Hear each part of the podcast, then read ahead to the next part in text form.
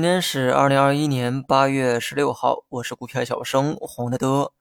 今天宁德时代和比亚迪呢都出现了大跌，这两只股啊也是新能源的主要代表，也都纷纷涉及锂电业务。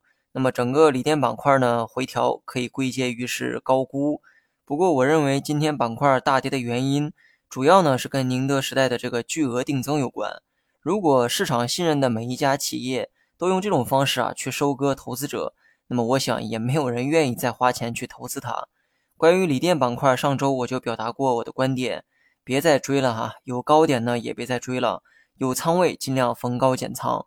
那么受到锂电回调的影响，很多相关板块呢也受到了拖累，比如说它的上游盐湖提锂以及锂金属所在的有色板块，或许呢是因为锂电板块的回调，市场呢开始留意另外一个新能源，也就是氢能源。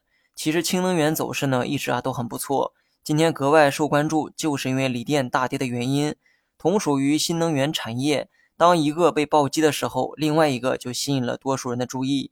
大家呢先认清一下这个新能源的概念，所有能替代化石能源的都可以叫做新能源。这里面呢包括电能，包括氢能。只不过从目前的这个产业格局来看，市场呢普遍更看好电能这个赛道，而电的载体还是以锂电池为主。但是呢，也有部分的企业在赌这个氢能的赛道，所以呢，严格来讲，日后主要用电还是用氢都是未知数。如果说你是在赌这个赛道，那么建议你呢都去配置一点哈。如果呢就是想赌单一的一个方向，那我建议你还是赌电能吧。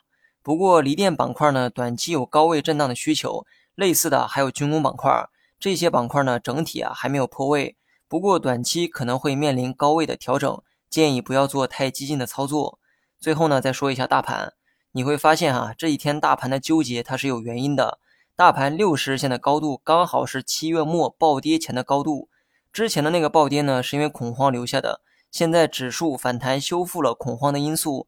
换言之，现在这个走势衔接了暴跌前的位置，非理性的暴跌呢需要用上涨去修复。市场呢以这种方式啊弥补之前的错误，而错误弥补之后需要有其他的理由支撑接下来的走势。市场呢一直在纠结这个问题，所以呢这几天这个风格呢一直是飘忽不定，没有主线。而在主线没有明确之前，你呢都应该保留一份谨慎。即便说市场会涨，大盘会涨，没有主线的结果啊就是雨露均沾，你手里的这个票子啊也是时而发红，时而发绿。然后呢，我们再来看一下大盘的技术面，大体的这个观点啊跟上周一致。我认为呢上周五开始就可以预期调整。大盘连续四个交易日都没过六十日线，包括今天也是回抽六十线之后回落，所以呢，日线看调整啊，我认为呢比较合理。